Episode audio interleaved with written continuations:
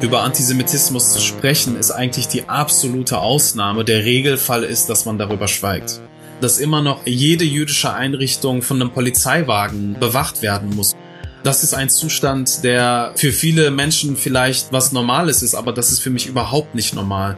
Also das ist eigentlich etwas, was zeigt, in welchem Zustand wir in unserer Gesellschaft sind und dass wir da alles für tun müssen, damit eines Tages ähm, Jüdinnen und Juden angstfrei hier leben können. Ja, und damit hallo und herzlich willkommen zu eurem Dissens-Podcast. Diese Woche spreche ich mit Burak Yilmaz. Der Pädagoge ist Initiator des Projektes Junge Muslime in Auschwitz. Über sein Engagement gegen Judenfeindlichkeit hat er jetzt ein Buch geschrieben. Es heißt Ehrensache Kämpfen gegen Judenhass. Mit Burak Yilmaz spreche ich über die vielen Formen des Antisemitismus und was wir alle dagegen tun können. Mein Name ist Lukas Andreka, ich freue mich, dass ihr am Start seid.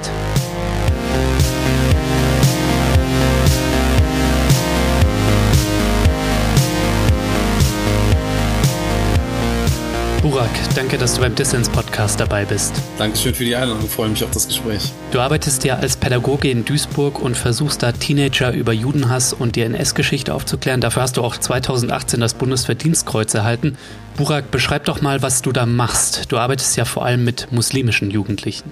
Ich habe 2009 angefangen, Biografiearbeit äh, mit größtenteils muslimischen Jugendlichen zu machen, weil ich in dem Jugendzentrum gearbeitet habe von Jugendlichen, die aus islamistischen und türkisch-nationalistischen Familien kamen. Und da habe ich immer wieder gemerkt, dass gerade im türkischen Nationalismus und im Islamismus einfach äh, Judenhass Teil ihrer Erziehung ist, Teil ihrer Sozialisation ist.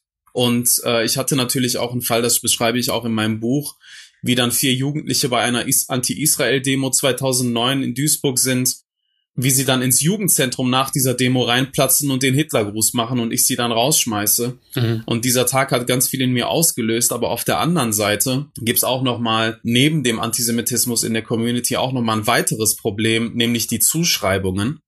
Ich habe 2012 angefangen, das äh, Projekt Junge Muslime in Auschwitz ins Leben zu rufen, weil ich muslimische Jugendliche hatte, die total interessiert waren an Geschichte und an Politik und an dem Weltgeschehen. Und gerade diese Jugendlichen, die wurden dann von Gedenkstättenfahrten ausgeschlossen, weil die Lehrkräfte gesagt haben, das sind Muslime, die sind bestimmt antisemitisch und wenn wir mit denen in eine Gedenkstätte fahren, dann werden die da irgendeinen Skandal produzieren. Und dann äh, sind diese Jugendlichen ins Jugendzentrum gekommen, haben gesagt so, ey, wir, unsere Schule macht eine Gedenkstättenfahrt, wir dürfen da nicht mitfahren. Und ich war halt völlig entsetzt, dass ich mir dachte, wie kann man Leute quasi von der Gedenkstättenfahrt aussortieren? Wie geht das? Und da dachte ich mir halt, ja, wenn ihr nicht mitfahren dürft, dann fahren wir zusammen dahin. Und äh, Jugendliche nicht nur dafür zu sensibilisieren, sondern sie auch dazu zu ermächtigen, sich einzumischen. Ja, du organisierst unter anderem das Projekt Junge Muslime in Auschwitz, wo du, wie der Name sagst, mit muslimischen Jugendlichen das ehemalige Vernichtungslager der Nationalsozialisten besuchst. Ja. Burak, du machst das ja schon seit einigen Jahren. Was war da denn die krasseste Transformation, die einer deiner Schützlinge durchgemacht hat? Also es sind immer wieder so einzelne Momente, die mich total bewegt haben. Zum Beispiel hatte ich einen Jugendlichen mit dabei gehabt, der hatte diese Sozialisation mit sich gebracht, dass zum Beispiel in seiner Familie Kinder mit dem Wort Jude beschimpft wurden, wenn sie was Schlimmes gemacht haben. Und er hat immer wieder während des ganzen Prozesses angefangen, dieses Feindbild in Frage zu stellen und hat dann irgendwann so im Laufe des Geschehens gesagt, so, boah, ich entwickle Empathie mit meinen Feinden. Und das war so ein Satz, der mich zutiefst bewegt hat weil ich einfach gemerkt habe, so, boah, da ist jemand, der ist vielleicht ideologisiert oder bringt diese Sozialisation mit, aber da ist auch so viel Interesse da, da ist auch so viel Neugier da, mhm. dass es einfach super wichtig ist, gerade solchen Jugendlichen Raum zu geben. Und auf der anderen Seite kann das natürlich auch, ja, dazu führen, dass einem auch nochmal der eigene Status bewusst wird. Also ich kann dir ein Beispiel nennen von einer Gedenkstättenfahrt 2018 da war ein türkischstämmiger Junge mit dabei, der die ganze Zeit so schweigsam war während der Gedenkstättenfahrt. Und am letzten Abend habe ich ihn gefragt, so, Adnan, was ist mit dir? Du bist die ganze Zeit bedrückt, was hast du? Und er hat sich dann halt furchtbar darüber aufgeregt, dass er sich halt immer wieder in einem Kommandoton anhören muss, integriert euch, integriert euch, dass er quasi diese Erwartung erfüllt, aber dann trotzdem nirgendwo reinkommt. Also, dass er trotzdem schlechtere Chancen hat auf eine Wohnung, auf einen Job oder auch äh, in der Disco am Abend und das sind erstmal Momente, wo man sich natürlich ohnmächtig fühlt und wo man halt auch sauer wird. Aber das ist mir natürlich auch nochmal wichtig, diese Ohnmacht dann halt auch aufzufangen. Und äh, da passiert einfach ganz viel, was ich ja auch in meinem Buch beschreibe. Und das sind einfach, äh, ja, jede Fahrt, sag ich mal, oder jede Gruppe bringt einfach individuelle Erfahrungen und Erlebnisse mit, die für mich auch immer wieder einzigartig sind. Ja, Burak, ich finde es krass spannend. Deine Arbeit bewegt sich ja in so einem Spannungsfeld von Antisemitismus, aber auch Rassismus. Da wollen wir nachher auch noch ein bisschen drüber reden, aber vielleicht kannst du noch kurz sagen, wie wir uns deine Arbeit neben den Gedenkstättenfahrten vorstellen müssen. Ja, du musst dir das so vorstellen, dass die Jugendlichen, die ich 2012 betreut habe, die haben sich zum Beispiel darüber aufgeregt und gesagt, ja, wie sollen uns eigentlich unsere Lehrkräfte für den Holocaust sensibilisieren, wenn sie doch selber voller Vorurteile gegen Muslime sind. Also da habe ich schon so ein Unbehagen bei denen gemerkt und natürlich ist das auch nicht authentisch. Also wenn man über die Vergangenheit spricht, aber in der Gegenwart sich rassistisch äußert oder rassistisch verhält, dann spüren das Schülerinnen und Schüler natürlich. Und in dem Feld war es mir erstmal wichtig, ihnen Raum zu geben für ihre eigene Lebenswelt, also vor allem für ihre eigene Biografie, für ihre Erfahrungen in ihrem Alltag und ähm, gerade dadurch, durch dieses durch dieses biografische Arbeiten konnte ich auch natürlich meine Biografie sehr gut mit einbringen, viele Gemeinsamkeiten schaffen und vor allem eine Beziehung zu denen aufbauen. Mhm. Und nach diesem Beziehungsaufbau ging es mir auch darum, so die Frage zu stellen, was ist eigentlich in der NS-Geschichte in unserer Stadt passiert? Also was ist in unserem Stadtteil passiert? Und normalerweise ist das ja so, dass Marxloh ja, gesellschaftlich immer so als No-Go-Area betitelt wird, obwohl es ein Stadtteil ist, der für mich für Empowerment steht, weil man wollte diesen Stadtteil eigentlich platt machen, aber die Leute, die migrantisch geprägt sind, die haben diesen Stadtteil wieder durch einen starken Einzelhandel mit aufgebaut. Und interessanterweise ist, als wir uns mit Geschichte befasst haben, haben wir viele Geschichten von jüdischen Geschäften zum Beispiel gefunden. Also ich kann dir ein Beispiel nennen. Heute gibt es ein türkisches Brautmodengeschäft in Marxloh, was vorher einem jüdischen Kaufmann gehört hat. Und diese Geschichten sind natürlich bewegend. Also dieser Kaufmann, der hat dann leider alles verloren bei der Pogromnacht, weil sie seinen Laden und seine Wohnung angezündet haben. Er aber das große Glück hatte, dass er einen Tag vorher geflüchtet ist mit seiner Familie. Und das sind natürlich Geschichten, die total bewegend sind für die Jugendlichen, weil es auf einmal ja nicht nur etwas ist, was irgendwo weit weg passiert ist, sag ich mal in Nürnberg oder in Berlin, sondern es hat vor ihrer eigenen Haustür stattgefunden. Und dadurch bekommt das Ganze erstmal einen Kontext. Mhm. Und durch diesen Kontext geht es dann auch eigentlich so darum, die Frage zu stellen, wie sieht das eigentlich mit Antisemitismus und Rassismus heute aus? Vor allem schaffen wir Begegnungen mit jüdischen Jugendgruppen, was auch immer wieder sehr spannend ist, wo ich aber auch ehrlich gesagt sagen muss, dass ich beim ersten Jugendtreffen total angespannt war, weil ich halt die ganze Zeit irgendwie Schiss hatte, dass sie da irgendwie das Thema Nahost aufmachen oder dass es da völlig eskaliert. Aber es war eine wunderbare Begegnung, wo auch die Jugendlichen gemerkt haben, boah, wir bringen auch in unseren Biografien ganz viele gemeinsame Sachen mit. Also zum Beispiel so Sachen wie mit den Eltern zu Behörden und zu Ämtern gehen und zwischen den Sachbearbeitern und den Eltern zu übersetzen. Das ist etwas, was halt beide Seiten sehr gut kennen. Und auch dieser Druck als Einwandererkind immer die besten Noten zu haben, den Erwartungen der Gesellschaft zu entsprechen, den Erwartungen der Eltern zu entsprechen. Und das waren so richtig schöne Momente gewesen, weil sie da gemerkt haben, wow, irgendwie sind wir vielleicht unterschiedlich, aber wir haben so viele Gemeinsamkeiten. Und erst dann findet eigentlich diese Gedenkstättenfahrt statt. Und ähm, nach dieser Gedenkstättenfahrt ähm, biete ich ein Theaterprojekt an. Ähm, und in diesem Theaterprojekt geht es nochmal darum, denen auch nochmal viel mehr Raum für sich selbst zu geben, für ihre inneren Prozesse, für die Erfahrungen, die sie gesammelt haben, für ihre Erlebnisse. Und damit können sie dann quasi nochmal junge Menschen erreichen an Schulen oder in Theaterhäusern. Ja, das klingt natürlich alles super, aber ich habe mich so gefragt, bist du nicht auch mal auf Widerstände und vielleicht auch auf Anfeindungen wegen deiner Arbeit gestoßen? Zum Beispiel aus der muslimischen Community oder von außen. Wie hast du das erlebt? Ja, also ich hatte natürlich gerade bei der ersten Fahrt ähm, hatte ich natürlich Jugendliche gehabt, die erstmal aus ihrem Freundeskreis riesen Druck bekommen haben. Also so Sprüche wie du Verräter, was hast du so viel Interesse an der jüdischen Geschichte und so. Dann hatte ich natürlich auch Eltern gehabt, die nicht verstanden haben, warum ihre Kinder auf einmal Interesse für die Geschichte der Juden haben, aber wenig Interesse für die eigene Geschichte. Und für die Eltern war das immer so ein Entweder-Oder-Ding, wo ich den Eltern immer wieder gesagt habe, es geht nicht darum, dass wir hier die eine Geschichte gegen die andere ausspielen, sondern natürlich interessieren sie sich auch für ihre eigene Familiengeschichte, aber sie interessieren sich auch für das größere Ganze. Da musste ich eigentlich sehr viel Überzeugungsarbeit leisten, da hatte ich aber auch zum Glück Eltern gehabt, die das Ganze unterstützt haben und die natürlich dann auch stolz auf ihre Kinder waren, dass sie da mitmachen. Aber trotzdem gab es halt ziemlich starke Anfeindungen. Also wenn ich zum Beispiel im Stadtteil spazieren war, haben Leute so Jude oder Zionist hinterhergerufen. Das waren echt so Sachen, die mich am Anfang ja so total sauer gemacht haben, aber wo ich auch wirklich dachte, so, boah, ist das wirklich eine gute Idee, das zu machen? Aber dann habe ich mir die Frage gestellt, ja, willst du einfach nur aufgrund des öffentlichen oder sozialen Drucks, willst du damit aufhören? Ist eigentlich eine total wichtige Arbeit und dann äh, habe ich mich dazu durchrungen können. Ja, und inzwischen ist das wirklich so, dass ich eigentlich ganz gut auf solche Anfeindungen klarkomme, weil ich auch damit rechne und auch der Umgang damit ist ein anderer. Mhm. Aber es gibt eine Sache, worauf ich nicht klarkomme. Ähm, und das ist halt zu sehen, wie krass die Politik hier in Duisburg, nicht nur meine Arbeit, sondern auch die Arbeit der Jugendlichen, die ja auch als Multiplikatoren inzwischen aktiv sind, nicht nur bei Poetry Slams oder selber inzwischen Projekte kreieren, dass sie da immer noch so krass ignorant sind und das Ganze nicht sehen wollen. Und das ist wirklich so das, was mich eigentlich am meisten aufregt. Also ich komme drauf klar auf so Anfeindungen in der, in der Bahn oder sowas, aber auf diese Ignoranz in der Politik, die macht mich einfach ähm, richtig wütend. Und da habe ich einfach das Gefühl, ja, dass man in Bezug auf Rassismus und Antisemitismus in Duisburg einfach äh, nichts ändern möchte. Wenn du von Ignoranz von Seiten der Politik sprichst, wie äußert sich das? Ja, indem man zum Beispiel das Ganze gar nicht ernst nimmt, indem man äh, so abwertende Kommentare von sich gibt. Ich kann mich dran erinnern, dass ein Landtagsabgeordneter aus Duisburg gesagt hat, so, oh, seit wann interessieren sich Muslime für sowas?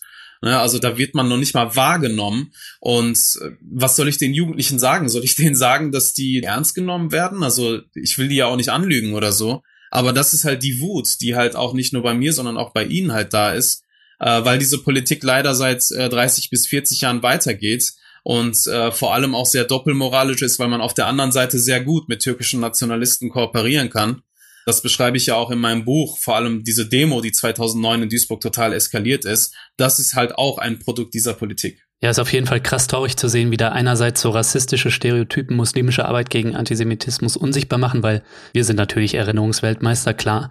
Und wie gleichzeitig das Thema muslimischer Antisemitismus, den es ja zweifelsohne gibt und den wir bekämpfen müssen, von der Mehrheitsgesellschaft und vor allem von rechts dafür genutzt wird, sich selbst von der Auseinandersetzung mit Judenhass zu entlasten und zu sagen, hey, wir haben Antisemitismus überwunden und Antisemitismus ist irgendwie durch Migration importiertes Problem. Und das ist natürlich Quatsch. Wie können wir denn damit umgehen, Burak, muslimischen Antisemitismus einerseits nicht zu verharmlosen und gleichzeitig nicht antimuslimischen Rassismus zu befördern. Es ist nicht nur, glaube ich, etwas, was in der rechten Ecke, sage ich mal, stattfindet, sondern eigentlich in der Mitte der Gesellschaft. Weil, äh, also ich habe dir gerade Beispiele aus der Politik in Duisburg genannt, da ist so dieses Selbstbild, wir haben das Ganze überwunden, wir haben uns quasi zu Ende erinnert, wir haben alles aufgearbeitet, äh, wir haben auch kein Problem mehr mit Antisemitismus, wir haben Rassismus besiegt. Und jetzt kommen die bösen anderen, die das alles hier reinbringen, was wir schon längst überwunden haben. Und dieses Selbstbild ist eigentlich so krass arrogant, dass ich mich wirklich frage, wie kommt man darauf, wenn gleichzeitig die antisemitischen Straftaten seit den letzten Jahren exponentiell steigen. Mhm. Das fängt an von Beleidigungen in der Öffentlichkeit zu Gewalt an Schulen bis hin zu Terroranschlägen. Und dass man da so krass das Thema leugnet und wirklich nur auf andere projiziert, das ist etwas, was ich eben nicht nur in der rechten Ecke wahrnehmen, sondern auch vor allem in der Mitte der Gesellschaft. Also diese Entlastung, ja, antisemitisch sind immer die anderen. Das ist etwas, was äh, leider auch sehr tief verankert ist in unserer gesamten Gesellschaft, wo ich auch immer wieder merke, dass es natürlich auch Leute gibt, die das dann versuchen zu instrumentalisieren. Aber diese Instrumentalisierung, die wird nicht funktionieren, weil es genug Menschen gibt, die sich dagegen wehren werden. Ja, wir haben Antisemitismus in allen gesellschaftlichen Milieus. Das zeigt sich zum Beispiel auf den Al-Quds-Demos wie auch auf den Corona-Leugner-Demos. Und es zeigt sich beim antisemitischen Anschlag in Halle von einem Rechtsextremisten verübt und bei dem vereitelten Anschlag auf eine Synagoge in Hamm, der war von einem Islamisten geplant. Ich denke, trotz unterschiedlicher Ideologien und Begründungen für Judenhass muss man da vielleicht auch auf die Gemeinsamkeiten dieser Terrorakte schauen. Ähm, wie siehst du das?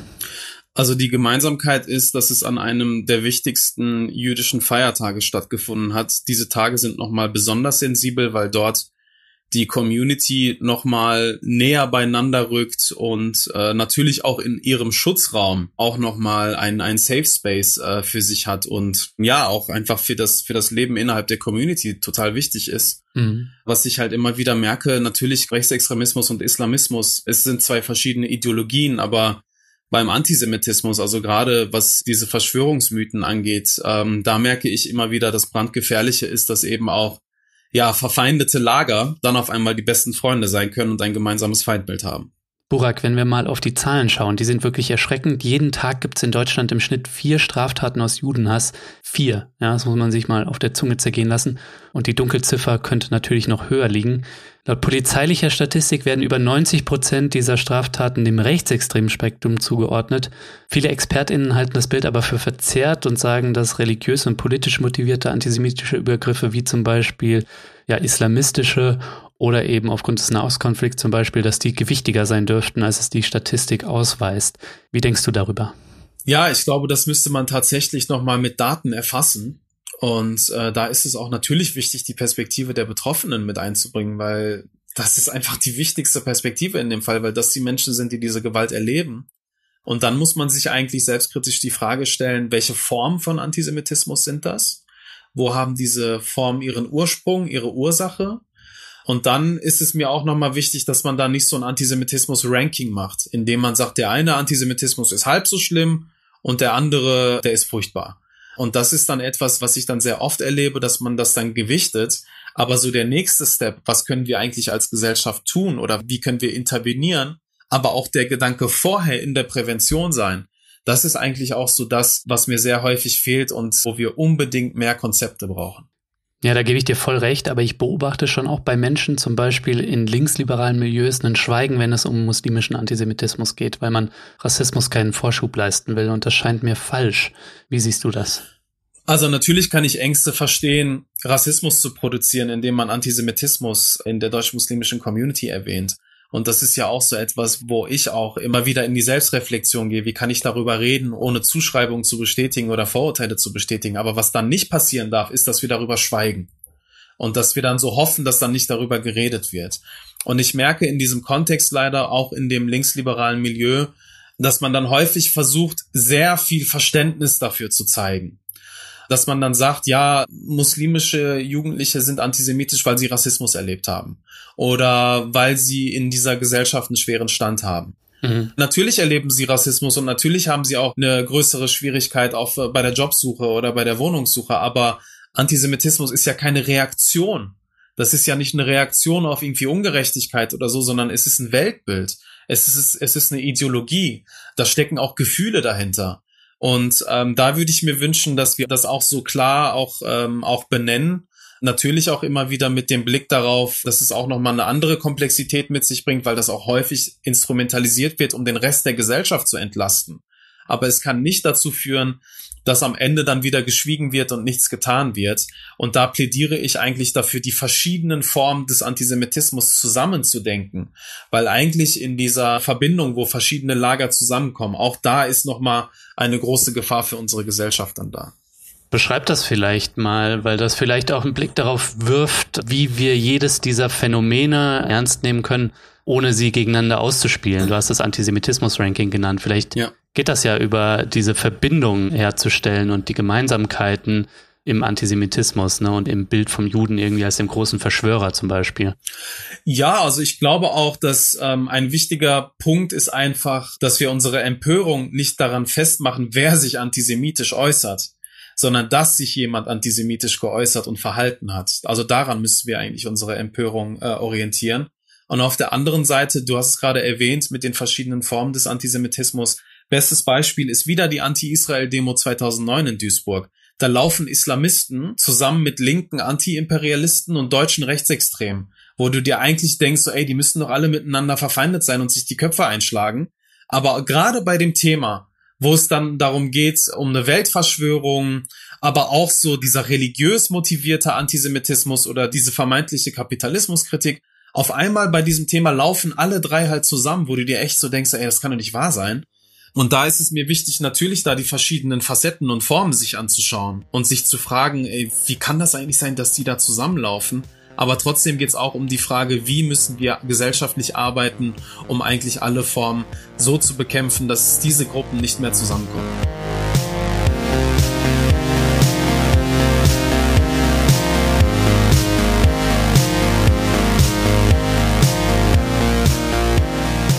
So Leute, ich möchte die kurze Pause hier nutzen, um allen Fördermitgliedern von Dissens zu danken.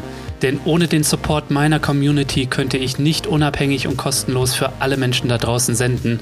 Also an alle Mitglieder vom Dissens Podcast, danke euch dafür. Wenn dir dieser Podcast gefällt und du noch nicht dabei bist, dann werde doch jetzt Fördermitglied. Mitmachen kannst du schon ab 2 Euro im Monat und du machst Dissens damit nicht nur möglich, nein, es winken auch Goodies und du hast jede Woche die Chance auf coole Gewinne. Diese Woche verlose ich das Buch von Burak Yilmaz, Ehrensache Kämpfen gegen Judenhass. Alle Infos zum Buch und dazu, wie du bei Dissens mitmachen kannst, gibt's natürlich in den Show Notes und auf dissenspodcast.de.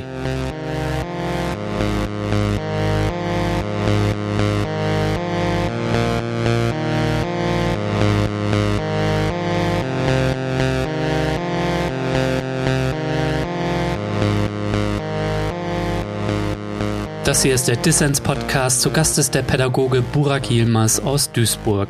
Er arbeitet mit Jugendlichen zu den Themen Antisemitismus und NS-Geschichte. Burak, lass uns einmal auf dein Buch zu sprechen kommen. Das heißt Ehrensache, Kämpfen gegen Antisemitismus. Wie kam es denn eigentlich zu diesem Buch und worum geht's dir? Also ich habe mir bei diesem Buch die Frage gestellt, was hat Judenhass eigentlich mit meinem eigenen Leben zu tun? Ich arbeite seit 2009 zu diesem Phänomen, habe viele verschiedene Projekte auf die Beine gestellt und habe natürlich auch ja ziemlich viel Erfahrungen. Aber ich habe mir die Frage gestellt, wie war das eigentlich vor 2009? Und da habe ich so eine Art intensive Biografiearbeit nochmal selber gemacht, indem ich mir eben die Frage gestellt habe, wann habe ich in meinem Leben Judenhass erlebt? Was hat es mit mir gemacht? Und ja, was hat es in mir ausgelöst? Habe ich überhaupt reagiert? Habe ich geschwiegen? Äh, Habe ich so getan, als hätte ich das nicht gehört? Mhm. Und auf der anderen Seite beschreibe ich in dem Buch, warum ich mich gegen Judenhass engagiere und warum mir dieses Engagement auch wichtig ist, das auch in die Gesellschaft zu tragen. Und es geht auch darum, dass ich ja ein Plädoyer schreiben wollte für Mut äh, zur Veränderung und Mut zur Zivilcourage und ähm, wollte eigentlich nicht so Vorträge halten oder referieren über Antisemitismus, sondern ich wollte einfach spannende Geschichten aus dem Leben erzählen, wo eigentlich jeder was mit anfangen kann und ähm, sich vielleicht dann auch selbst sieht in diesem Buch. Burak, du bist als Sohn türkisch-kurdischer Eltern in Duisburg aufgewachsen, hast ein katholisches Elite-Gymnasium besucht und nebenher die Koranschule. Also du hast dich krass zwischen Welten bewegt, die oft nur wenig miteinander zu tun haben. Wie hat dich das eigentlich geprägt? Ja, also ich bin ähm, eigentlich in wirklich zum Teil Welten aufgewachsen, die völlig konträr zueinander sind. Und ja, also du musst dir das vorstellen, dass der Duisburger Norden, wo ich aufgewachsen bin, im Dichterviertel, das war halt so ein, so ein klassischer Gastarbeiterstadtteil in Anführungsstrichen. Also wir waren einfach so total divers. Wir hatten bei uns im Innenhof, hatten wir polnische Freunde, deutsche Freunde, türkisch-kurdisch, alevitisch, Tscherkessen. Also das war halt so ein total bunter Haufen so und war dann halt auch in der Koranschule, natürlich nur unter muslimischen äh, Jugendlichen. Und gleichzeitig war ich halt auf einem katholischen Privatgymnasium, wo ich der einzige türkisch- und kurdischstämmige war. Also mit mir gab es noch einen anderen muslimischen äh, Jungen, der war afghanischstämmig, der war aber äh, in der Parallelklasse. Und wir waren halt, ja, die einzigen Muslime unter tausend Christen. Und das war halt natürlich wirklich ein anderer Planet. Also zwischen meiner Schule und meinem Stadtteil waren so zweieinhalb Kilometer. Und du musst dir das so vorstellen, dass der Weg zur Schule war halt immer für mich, also ich habe als Kind habe ich mir das immer so vorgestellt, als würde ich auf einen anderen Planeten fliegen und nach der Schule wieder zurückfliegen. Mhm. Ja, und das war dann halt immer, also ich habe eigentlich alle Seiten zu 100 Prozent abbekommen. Und natürlich war das halt auch spannend, so diese ganzen verschiedenen Welten zu sehen und auch irgendwie unterschiedliche Freunde zu haben. Aber das Ganze hat aber auch häufig eine Einsamkeit in mir ausgelöst. Weil eigentlich ist das so, also in meinem Stadtteil muss ich den Muslimen die Christen erklären und in meiner Schule muss ich den Christen die Muslime erklären. Aber wer versteht eigentlich mich? Und diese Einsamkeit war halt als Kind und als Jugendlicher sehr extrem und das ist eigentlich bis heute noch so. Mhm. Dein Buch, das ist auch sehr persönlich und du hast vorhin schon beschrieben, dass die Auseinandersetzung mit Antisemitismus und der Kampf dagegen auch viel mit Biografiearbeit zu tun hat. Ja. Beschreib doch mal, wie bist du eigentlich dazu gekommen, dich so intensiv mit Antisemitismus auseinanderzusetzen? Also was war da irgendwie in deiner Jugend deine ersten Berührungspunkte? Also ich hatte verschiedene Berührungspunkte gehabt, die ich eigentlich so erst im Nachhinein so wirklich ja verstanden habe. Also ich war mit meinem Vater und mit meinem Opa oft in Moscheen gewesen und ich war eigentlich mehrheitlich in Moscheen, wo es halt total locker war, wo es ja voll cool war. Also ich kann mich an eine Moschee mit meinem Opa erinnern, wo ich sogar Fußball spielen durfte. Der Imam war immer so lustig, hat die Leute zum Lachen gebracht. Aber ich war dann auch später äh, in einer Koranschule, die auch islamistisch war und wo ich eigentlich so gemerkt habe, dass da Judenhass eine große Rolle spielt. Also der Imam hat mit uns so Märtyrergebete halt gemacht so Solidaritätsgebete mit den Palästinensern. Daraufhin bin ich da nicht mehr hingegangen, weil mich das furchtbar verängstigt hat. Und später habe ich dann auch so immer wieder mal so im Freundeskreis so Verschwörungsmythen gehört, gerade so nach dem 11. September. Ich hatte aber eine Erfahrung auf dem Fußballplatz. Das war für mich eigentlich so ein Moment, der mich ziemlich stark bewegt hat. Also ich habe ja so Judenhass oft so in meinem muslimischen Kontext, sage ich mal, kennengelernt, aber auf dem Fußballplatz habe ich begriffen, dass auch die Mehrheitsgesellschaft da total krass mitmacht, aber dass dieser Judenhass noch mal vielleicht anders ist. Mhm. Ähm, ich hatte eine Situation in einem Clubheim. Ich war damals Schiedsrichter und ich war 15. Ich war in einem Clubheim und da war so ein Wirt, der mir dann meine Spesen als Schiedsrichter gegeben hat, hat mir noch einen Kaffee gemacht, wir haben so ein bisschen gequatscht und dann hat der gesagt, ja, du hast voll gut gepfiffen, du bist echt ein cooler Typ so. Aber der Typ letzte Woche, der hat richtig schlecht gepfiffen, der hat uns verpfiffen und dann fing er an, antisemitische Beleidigungen von sich gegeben, die waren total heftig. Und es war voll in diesem Raum. Also alle haben das gehört, alle haben das mitbekommen und keiner hat was gesagt, also auch ich habe geschwiegen. Und ich habe gar nichts gesagt und ich war so total entsetzt und dann war mir das so unangenehm, dass ich direkt mein Geld genommen habe, schnell meinen Kaffee ausgetrunken habe und gegangen bin. Und ich habe eigentlich nichts weiter, nichts weiter gemacht. Also eigentlich hätte ich diesen Fall dokumentieren sollen.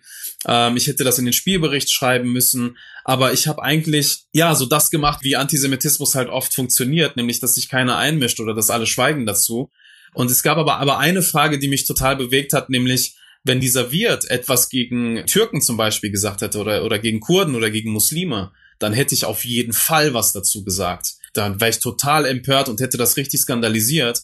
Aber als er was gegen Juden gesagt hat, habe ich nichts gesagt. Und das war echt für mich so ein Moment, wo ich halt einfach gemerkt habe, so, wow, warum habe ich so geschwiegen? Warum habe ich da nichts getan? Und das sind dann auch so die Geschichten, die ich halt in dem Buch halt schreibe, ähm, weil es halt auch darum geht, mich selbst auch so kritisch zu beleuchten, was sind eigentlich meine Vorurteile, die ich im Kopf habe, wo habe ich das Ganze supported, sag ich mal, und was waren dann so Momente, wo ich begriffen habe, ey, ich kann das nicht mehr so zulassen. Und was war der Moment für dich? Also war das das, was du auf den ersten Seiten auch beschreibst und jetzt hier im Podcast auch schon erwähnt hast, diese Jugendlichen, die von einer Anti-Israel-Demo kommen und den Hitlergruß zeigen und gegen Juden hetzen?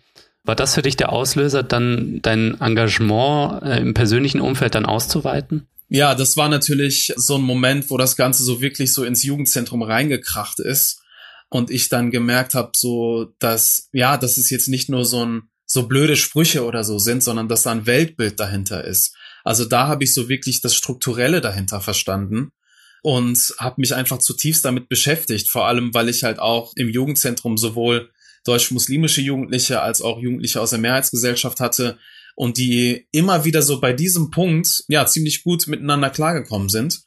Und das war dann halt echt so, wo ich wirklich so tiefere Gespräche mit denen hatte und gemerkt habe, so, boah, das sitzt aber richtig tief bei denen. Mhm. Ähm, und da wollte ich halt unbedingt aktiv werden. Also ich wollte das erstens nicht akzeptieren, dass in meinem Jugendzentrum sowas passiert.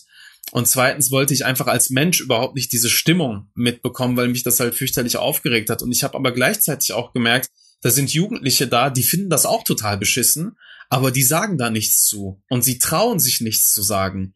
Und dann war das so ein Spagat zwischen, wie kann ich die mitnehmen, die schon eigentlich eine richtig gute Haltung haben, aber sich nicht trauen, und den, wo ich wirklich nochmal an den Kern der ganzen Sache rangehen muss. Ja, da bist du nicht der Einzige, der das so empfindet, dass es ein großes Schweigen gibt und das nicht nur in Jugendgruppen, sondern ständig und überall. Wie erlebst du dieses gesellschaftliche Schweigen, wenn es um Antisemitismus geht und vor allem die Zunahme von Antisemitismus, die wir gegenwärtig erleben? Also ich finde das immer ganz spannend, zum Beispiel, wenn ich Vorträge halte und dann nach den Vorträgen ist ja so eine Fragerunde und erstmal traut sich niemand was zu sagen. Und alle schweigen erstmal. Und ich warte das dann ab und manchmal kommentiere ich das ein bisschen provokant und sage, ja Leute, dieses Schweigen ist typisch deutsch. Und dann fangen sie halt an zu lachen und dann werden sie halt ein bisschen lockerer. Und ich merke immer wieder, also das ist ja das, was mich seit Jahren wirklich so bewegt, dass ich mich frage, wo kommt dieses Schweigen her? Also warum ist es für viele überhaupt nicht möglich, da Worte für zu finden? Und ich merke aber auch, dass es für andere total überfordernd ist, dass ich so viele Worte dafür habe. Also vielleicht sind die auch davon total erschlagen, sag ich mal, wenn ich dann auf einmal etwas aussprechen kann, wenn ich etwas ausdrücken kann, wofür sie nicht mal Worte haben. Und natürlich hat das nicht nur etwas damit zu tun, dass Antisemitismus eine Realität ist, sondern auch damit zu tun, dass Antisemitismus auch Teil unserer Geschichte ist und auch strukturell in diesem Land halt verankert ist. Also man rühmt sich ja oft damit, dass man äh, vieles aufgearbeitet hat und dass man vieles geschafft hat. Ich meine, klar, in vielen Bereichen in der Erinnerungskultur hat man auch wirklich was auf die Beine gestellt, aber trotzdem merke ich immer wieder, über Antisemitismus zu sprechen, ist eigentlich die absolute Ausnahme. Der Regelfall ist, dass man darüber schweigt. Ja, das merkt man ja auch an den Angriffen auf die sogenannte Erinnerungskultur und irgendwie an die Auseinandersetzung mit der deutschen Geschichte. Also, dass doch endlich ein Schlussstrich gezogen werden soll. Das habe ich in der Schule erlebt, aber das erlebt man auch gesamtgesellschaftlich, ne, aus verschiedenen Ecken. Ja. Aber du beschäftigst dich ja viel mit Erinnerung, Erinnerungsarbeit und Erinnerungsarbeit in der Einwanderungsgesellschaft steht vielleicht auch vor Herausforderungen. Ne? Also in meiner Familie gab es einen Nazitäter so, damit habe ich mich auch beschäftigt, irgendwie in meiner Auseinandersetzung mit ähm, der deutschen Geschichte, mit dem Holocaust und irgendwie was das mit meiner Family zu tun hat. Bei Jugendlichen, denen du im Jugendzentrum begegnest, ist das vielleicht anders so, ne? Da gibt's diese Verbindung, diese auf so einer persönlichen Ebene dann vielleicht nicht so. Also welche Herausforderungen siehst du da für unsere Gesellschaft in der Zukunft und wie lässt sich damit umgehen? Also ich sehe, glaube ich, eine große Herausforderung beziehungsweise ein großes Problem, nämlich dass Erinnerungskultur ähm, sich häufig oder fast immer auf die Mehrheitsgesellschaft bezieht. Also wenn ich mir Schulbücher anschaue oder Ausstellungen und Museen, dann wird über den Holocaust immer aus der Perspektive der Mehrheitsgesellschaft gesprochen. Das ist natürlich eine Perspektive, die super wichtig ist. Also gerade für die Aufarbeitung des Ganzen. Aber ich wünsche mir, dass wir da mehr Zugänge schaffen und auch mehr Perspektiven schaffen. Also vor allem frage ich mich häufig, das kann ja nicht sein, dass in Museen fast ausschließlich Angehörige der Mehrheitsgesellschaft äh, arbeiten und auch an dieser Geschichte mitarbeiten. Ich frage mich dann häufig so, ja, was ist mit jüdischen Perspektiven? Was ist mit Perspektiven der Sintitze und Romja? Was ist mit den Perspektiven der Generation meiner Eltern? Also auch meine Eltern haben sich die Serien Roots und Holocaust zum Beispiel angeschaut. Also auch, auch mit denen hat das ja was gemacht. Was ist mit diesen migrantischen Perspektiven auf Erinnerungskultur? Und da erlebe ich auch immer wieder, dass dieser Prozess, also wenn man verschiedene Zugänge zulässt, wenn man verschiedene Perspektiven zulässt, dass das eigentlich etwas ist, wo sich dann alle angesprochen fühlen. Mhm. Wo man Leuten das Gefühl gibt, so, ey, ihr könnt Geschichte mitgestalten. Ihr könnt Geschichte miterzählen. Und leider ist das aber so, dass aufgrund der strukturellen Verhältnisse das eigentlich kaum möglich ist. Und ich mir da wünsche, dass man nicht nur so symbolhafte, inklusive Erinnerungskultur macht, sondern wirklich, dass man begreift, dass diese Geschichte uns alle etwas angeht, dass wir da einfach mehr Perspektiven schaffen müssen. Ich merke ja in meiner Arbeit, wenn ich äh, eben Jugendlichen einen Raum gebe für ihre Perspektiven, für ihre Lebenswelt, dass sie dann selber diese Verbindungen herstellen. Und das ist halt super spannend und super wichtig dass dann vielleicht einige Jugendliche sagen so, ja, meine Großeltern kamen als sogenannte Gastarbeiter hierhin. Wir waren ja erst nach dem Krieg da. Aber dann stelle ich zum Beispiel die Frage so, ja, hast du schon mal mit deinen Großeltern darüber geredet, wie die das Nachkriegsdeutschland erlebt haben? Und natürlich hatten unsere Großeltern nicht viel Ahnung über den Nationalsozialismus. Dieses Bewusstsein kommt erst heute. Also ich rede auch erst heute seit ein paar Jahren mit meinen Großeltern darüber, indem ich meinen Opa halt frage, der als Rangierer bei der Eisenbahn gearbeitet hat, wo ich frage, so, wie war das eigentlich, als du 63 hier hinkamst? Also das waren ja nicht auf einmal alle Demokraten hier. Das muss doch irgendwie was in denen ausgelöst haben, dass auf einmal sogenannte Gastarbeiter aus der Türkei oder aus Griechenland, aus Spanien gekommen sind. Ja, und dann fängt er halt an zu erzählen. Und das Interessante ist, dass er erst heute das Bewusstsein halt dafür hat, auch durch seine Enkelkinder, weil wir ja hier sozialisiert worden sind. Also wir hatten zum Beispiel den Holocaust im Schulunterricht und stellen uns dann die Frage, wie war das Nachkriegsdeutschland eigentlich für unsere Großeltern? Und das sind immer wieder so Verbindungen, die ich dann halt sehr spannend finde und wo man dann einfach auch ins Gespräch kommt und wo alle begreifen, dass das auch ihre Geschichte ist. Burak, lass uns mal drauf schauen, was wir als Gesellschaft tun können, um Antisemitismus den Nährboden zu entziehen, wie du es eingangs schon genannt hast. Das hast du dir ja auch zur Lebensaufgabe gemacht und eigentlich müsste es die Lebensaufgabe von jedem von uns sein und jeder muss engagiert sein. Gewaltvoller Judenhass ist Alltag leider und er hat viele Gesichter, kommt aus vielen Ecken und natürlich muss er egal aus welcher Ecke bekämpft werden. Was sind aus deiner Sicht die wichtigsten Säulen im Kampf gegen Judenhass? Also ich, ich fange mal auf der individuellen Ebene an und da finde ich, dass jeder etwas tun kann. Jeder Mensch in diesem Land kann etwas verändern. Indem wir zum Beispiel Biografiearbeit machen, unsere eigene Familiengeschichte aufarbeiten, indem wir aber auch an unsere eigenen Einstellungen gehen, also uns die Fragen stellen, welche Bilder habe ich im Kopf, wenn ich das Wort Jude höre? Welche Assoziationen habe ich? Welche Vorurteile habe ich? Wie habe ich diese Vorurteile gelernt? Wann habe ich etwas über Jüdinnen und Juden gehört? Äh, wer hat diese Gerüchte über sie verbreitet? Also, dass gerade in diesem Prozess der Biografiearbeit eine Politisierung stattfinden kann, wo man begreift, dass das alles mit mir persönlich zu tun hat. Das ist etwas, was, was ich auf der individuellen Ebene wichtig finde. Aber wenn wir uns das größere Ganze anschauen, gibt es eigentlich so drei Punkte, die mir wichtig sind. Erstens sind es die Sicherheitsbehörden. Wir brauchen in der Polizei und auch bei Gerichten brauchen wir viel mehr Sensibilität für das Thema Antisemitismus und auch Rassismus. Wir brauchen eine, ja, einen viel besseren ähm, Schutz von betroffenen Menschen. Gerade äh, Rassismus und Antisemitismus müssen in der Polizeiausbildung ein Kernthema sein. Ähm, es kann nicht sein, dass man das auf ein Fach reduziert, was interkulturelle Kompetenzen heißt, aber eigentlich dort gar nicht Antisemitismus und Rassismus kritisch gearbeitet wird und Polizeibeamte und Beamtinnen da gar nicht befähigt werden, in ihrem Alltag diese Phänomene zu erkennen und auch dementsprechend zu handeln. Da würde ich mir gerade auf der Ebene dieser Sicherheitsbehörden viel mehr Engagement wünschen und auf der anderen Seite natürlich die Schulen, dass wir gerade an den Schulen auch viel machen können, viele Begegnungen schaffen können. Mhm. Wir können Erinnerungskultur so gestalten, dass sich alle in der Klasse angesprochen fühlen, dass Rassismus und Antisemitismus in der Schule nicht nur in der Projektwoche behandelt wird, sondern zum Selbstbild einer Schule wird, dass an diesen Phänomenen täglich gearbeitet wird und kritisch äh, aufgefangen wird. Also eigentlich müsste man so machen, dass wenn Leute die Schule verlassen, müssten sie Multiplikatorinnen und Multiplikatoren gegen Rassismus und Antisemitismus sein. Das ist so ein langfristiges Ziel, was wir auf jeden Fall so im Auge haben müssten. Und auf der anderen Ebene spielen aber auch, ja, ähm, so Orte des kollektiven Gedächtnisses eine Rolle. Institutionen, Museen oder NS-Gedenkorte müssten auch ähm, viel mehr Diversität schaffen. Und damit meine ich nicht nur eine personelle Diversität, sondern auch eine Diversität an Zugängen und auch eine Diversität an der Frage, wer gestaltet hier eigentlich Geschichte mit? Für wen ist eigentlich Geschichte gedacht und wer darf Geschichte mitgestalten? Wie schaffen wir eigentlich eine Geschichtserzählung, die alle erreicht, wo auch Leute das Gefühl haben, dass sie da mitwirken können, dass sie da mitmachen können? Und ich glaube, dass wir gerade auf diesen strukturellen Ebenen noch eine gewaltige Aufgabe vor uns haben. Ich würde gerne noch mal kurz mit dir auf die individuelle Ebene zu sprechen kommen, weil vielleicht auch viele Leute jetzt uns hier zuhören und so denken, was kann ich eigentlich tun? Ne? Warum ist es wichtig, dass sich jeder, der uns hier zuhört, dass sich jeder einmischt und was kann jeder von uns tun? Wir dürfen nicht vergessen, dass Antisemitismus kein Spaß ist oder irgendwie so ein, mal so eine Randnotiz oder so, sondern Antisemitismus und Rassismus haben das Potenzial, unsere Gesellschaft zu spalten. Es hat das Potenzial, den Zusammenhalt unserer Gesellschaft zu zerstören. Und vor allem bringt es die Gefahr mit, dass sich Menschen angegriffen fühlen und auch in ihrem, in ihrem Gefühl nach Zugehörigkeit und nach Sicherheit. Und ich finde es einfach wichtig, dass wir uns alle engagieren, weil eben diese Gesellschaft für alle da ist oder für alle da sein sollte.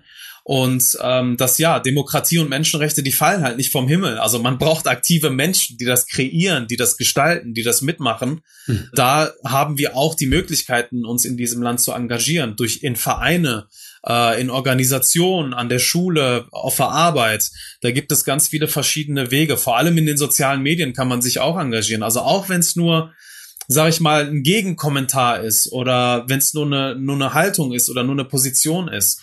Ähm, auch solche Momente sind einfach wichtig, damit ja Menschen, die diese Gesellschaft spalten wollen, das Gefühl haben, da ist eine Mehrheit, die auch wehrhaft dagegen ist. Und ich wünsche mir auch in diesem Fall, dass wir in unserer Gesellschaft, dass die Trennlinie nicht mehr zwischen Mehrheit und Minderheit ist, sondern die Trennlinie müsste sein zwischen denjenigen, die sich für die Demokratie einsetzen und die, die die Demokratie abschaffen und bekämpfen wollen.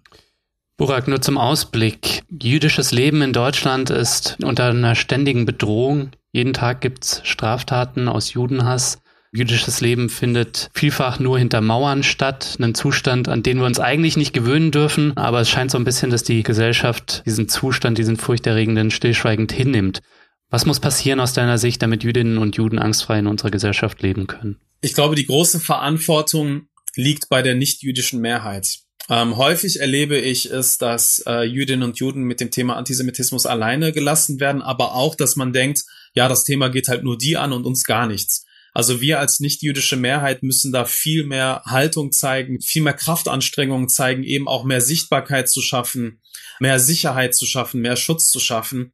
Und gerade halt auch durch diese Sichtbarkeit auch einfach plurale Perspektiven ähm, zuzulassen. Und ich glaube, dass man in diesem Thema gar nicht neutral sein kann oder sich gar nicht zurückziehen kann, weil es halt echt nicht sein kann, dass immer noch 80 Jahre nach dem Nationalsozialismus jede jüdische Einrichtung von einem Polizeiwagen bewacht werden muss oder bewacht wird. Das ist ein Zustand, der für viele Menschen vielleicht was Normales ist, aber das ist für mich überhaupt nicht normal. Also das ist eigentlich etwas, was zeigt, in welchem Zustand wir in unserer Gesellschaft sind und dass wir da alles für tun müssen, damit eines Tages ähm, Jüdinnen und Juden angstfrei hier leben können. Burak, danke dir vielmals, dass du dir die Zeit genommen hast. Ähm, danke fürs Gespräch. Danke für die Einladung.